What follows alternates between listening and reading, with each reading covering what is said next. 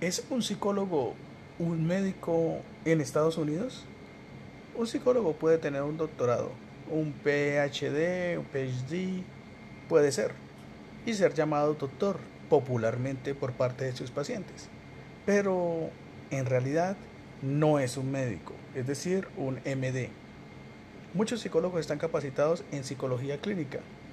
Pueden practicar algo de medicina, pero eso no los convierte en médicos.